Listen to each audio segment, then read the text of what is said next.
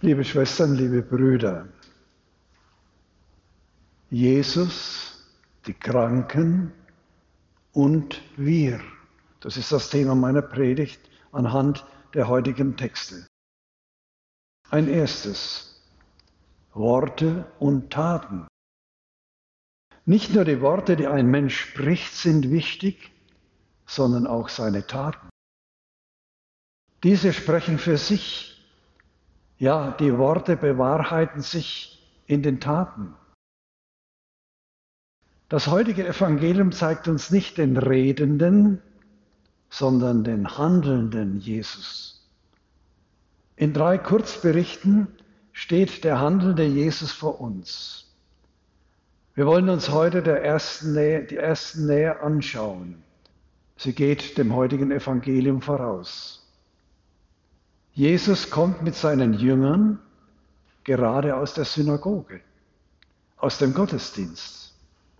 Dort haben seine Jünger erlebt, wie er mit göttlicher Vollmacht redend seine Hörer faszinierte, sodass sie außer sich gerieten. Wie einen Menschen, der nicht Herr seines Selbst ist, sondern besessen war, befreit und zu einem neuen Selbstsein führt. Ein zweites. Jetzt geht er mit seinen Jüngern in das Haus des Simon und Andreas. Dort wird er mit den familiären Problemen des Petrus konfrontiert. Die Schwiegermutter des Petrus liegt mit Fieber im Bett. Sie ist ernsthaft krank. Die Sorge um sie bewegt die Angehörigen. Sie sprechen mit Jesus darüber. Man kann mit Jesus über solche Sorgen sprechen und er nimmt sich solcher Sorgen an. Er geht zu ihr, fasst sie bei der Hand und richtet sie auf. Er kümmert sich also ganz persönlich um kranke Menschen.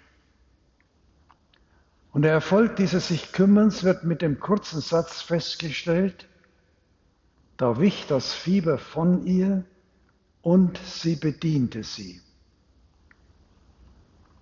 Ich komme zum zweiten Punkt der Predigt. Wie geht Jesus mit den Kranken um? Beachten wir, was da in großer Kürze und Aussagekraft gesagt wird. Und er ging zu ihr, fasste sie an der Hand und richtete sie auf. Jesu handelt heute in und durch seine Jünger durch uns. Auch wir müssen, wie die Jünger damals mit Jesus, über unsere Kranken sprechen. Und dieses muss dazu führen, dass wir wie er handeln. Das heißt, er ist als erstes, er ging zu ihr. Das bedeutet, dass wir nicht nur mit ihm über unsere Kranken reden, sondern wie er zu ihnen gehen und sich sie nicht allein lassen. Unsere Kranken brauchen unsere besondere Aufmerksamkeit und Sorge. Es heißt weiter, er fasste sie bei der Hand. Das ist durchaus wörtlich zu nehmen. Die leibhaftige Nähe und Verbindung ist in den Tagen der Krankheit besonders wichtig. Wenn wir die Hand eines Kranken halten, dann spürt er unsere Nähe, unsere Zuwendung und Liebe. Das tröstet ihn und gibt ihm Kraft. Und darum heißt es weiter, und er richtete sie auf. Liebe Brüder und Schwestern, es ist wichtig, dass wir unseren Kranken Mut machen. Aber es ist nicht damit getan, mehr oder weniger überzeugend vielleicht zweifeln zu sagen, es wird schon wieder, sondern wir wollen alles tun, damit es wieder wird und ich werde intensiv für dich beten. Ja, das wäre aufrichten. Konsequenzen für unser Verhalten. Das heißt, dass wir bei ernsten oder undurchsichtigen Erkrankungen sofort den Arzt verständigen und nicht auf eigene Faust herumdoktern. Das heißt zweitens, dass wir etwas für, seelische, für das seelische Gleichgewicht unserer Kranken tun Denn dieses ist für den Genesungsprozess von entscheidender Bedeutung. Was wollen wir tun und können wir tun? Miteinander und füreinander beten, das ist das Erste. Neben der liebevollen Zuwendung und Nähe gehört wesentlich dazu, dass wir mit unseren Kranken beten. Wenn wir es uns nicht zutrauen, mit eigenen Worten aus der Situation heraus zu beten, bietet uns das Gotteslob im, Kapitel 17 und 18 sowie unter 680, 5 bis 7 eine große und gute, wunderbare Auswahl. Und wenn ich einen Kranken besuche, ist es gut, vorher vielleicht mein Gotteslob einzustecken und einzumerken, wo ich und was ich mit ihm beten kann. Auch eine Reihe von Psalmen, ebenfalls im Gotteslob zu finden, eignen sich sehr gut. Im Miteinander beten wird die heilende und rettende Nähe des Herrn besonders erfahrbar. Dafür steht die Verheißung des Herrn, wo zwei oder drei in meinem Namen beisammen sind, da bin ich mitten unter ihnen. Natürlich muss man Obacht geben, dass man das Gebet nicht einfach aufzwingt. Ich habe das immer im Krankenhaus in Münchberg so gemacht. Ich habe immer gefragt, darf ich mit Ihnen beten? Ein einziges Mal ist es passiert, dass ich es nicht durfte. Ein einziges Mal in vielen Jahren. Die Kranken aufrichten bedeutet aber auch, dass wir uns bei Kranken, die nur einen losen Kontakt mit der Kirche haben und nicht besonders religiös sind, um einen Besuch des Seelsorgers kümmern und diesen vermitteln. Es ist immer wieder bestürzend, dass sich Angehörige nach dem Tod eines Familienangehörigen beschweren, der Pfarrer oder der Kaplan habe diesen Kranken nicht besucht. Die Priester sind nicht allwissend. Wir sind auf sie angewiesen, dass sie uns Bescheid sagen. Es ist zuallererst die Pflicht der Angehörigen, den Priester zu verständigen. Es ist ein großer Irrtum zu meinen, der Kranke könne sich aufregen oder Angst bekommen, dass er sterben müsse. Für jedes Krankenhaus ist ein Seelsorger zuständig. Wenn jemand ins Krankenhaus eingeliefert wird, so ist es ein wichtiger Liebesdienst, den Krankenhausseelsorger zu bitten, bei ihm vorbeizuschauen oder wenigstens an der Pforte die Bitte zu hinterlassen. Bei gläubigen, mit der Kirche lebenden Menschen bedeutet das, dass wir darauf achten, dass der Kranke rechtzeitig die heilige Krankensalbung und die Kommunion empfängt, sodass er dies auch innerlich noch vollziehen kann. Als ich vor kurzem ins Krankenhaus musste wegen einem Eingriff, habe ich vorher gebeichtet und mir die Krankensalbung spenden lassen von einem Mitbruder. Krankensalbung ist das Sakrament der Kranken und nicht der Sterbenden zuerst, sondern der Kranken. Es heißt nicht von ungefähr im Ritus der Krankensalbung, das Gebet des Glaubens wird den Kranken aufrichten. Wie oft habe ich das schon erlebt, dass sich nach der rechtzeitigen und gläubig empfangenen Krankensalbung der Zustand des Patienten gebessert hat, ja, dass er wieder gesund geworden ist.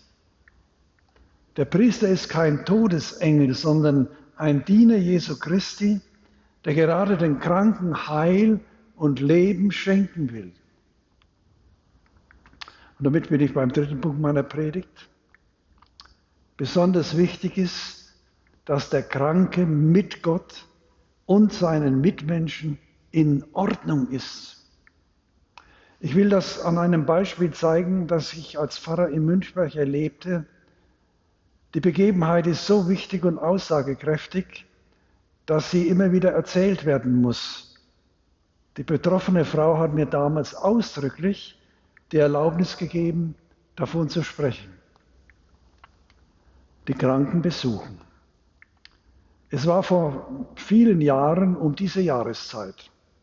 Ich war drei Wochen wegen Grippe außer Gefecht und im Krankenzustand und bin in dieser Zeit nicht ins Krankenhaus gekommen. Sonst habe ich jede Woche dort Besuch gemacht. An jenem Freitagnachmittag machte ich wieder meine Routinebesuche. Gegen 18 Uhr ging ich müde und erschöpft zum Ausgang vorbei an der gynäkologischen Abteilung, dachte mir noch, da muss ich nicht rein, die Frauen kriegen die Kinder, die brauchen mich jetzt nicht. Und doch, an der Ausgangstür angekommen, war es mir, als sollte ich umkehren. Ach, ich gehe doch geschwind in die gynäkologische Abteilung und frage die Stationsschwester, ob es etwas Besonderes gibt. Wichtig sind die Vermittler. Als die Stationsschwester mich erblickte, kam sie auf mich zu und sagte, Gott sei Dank, dass Sie kommen.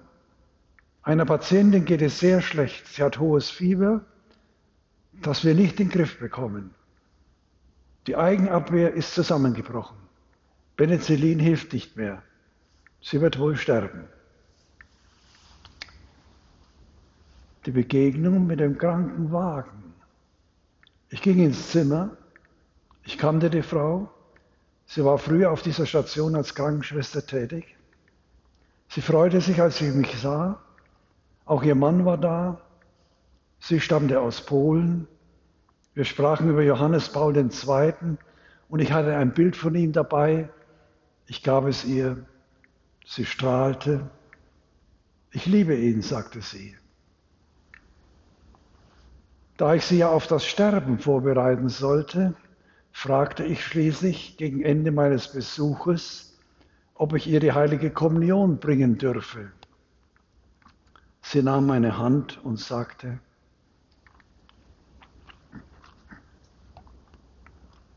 ganz traurig, ach Herr Pfarrer, gerne, aber das geht nicht.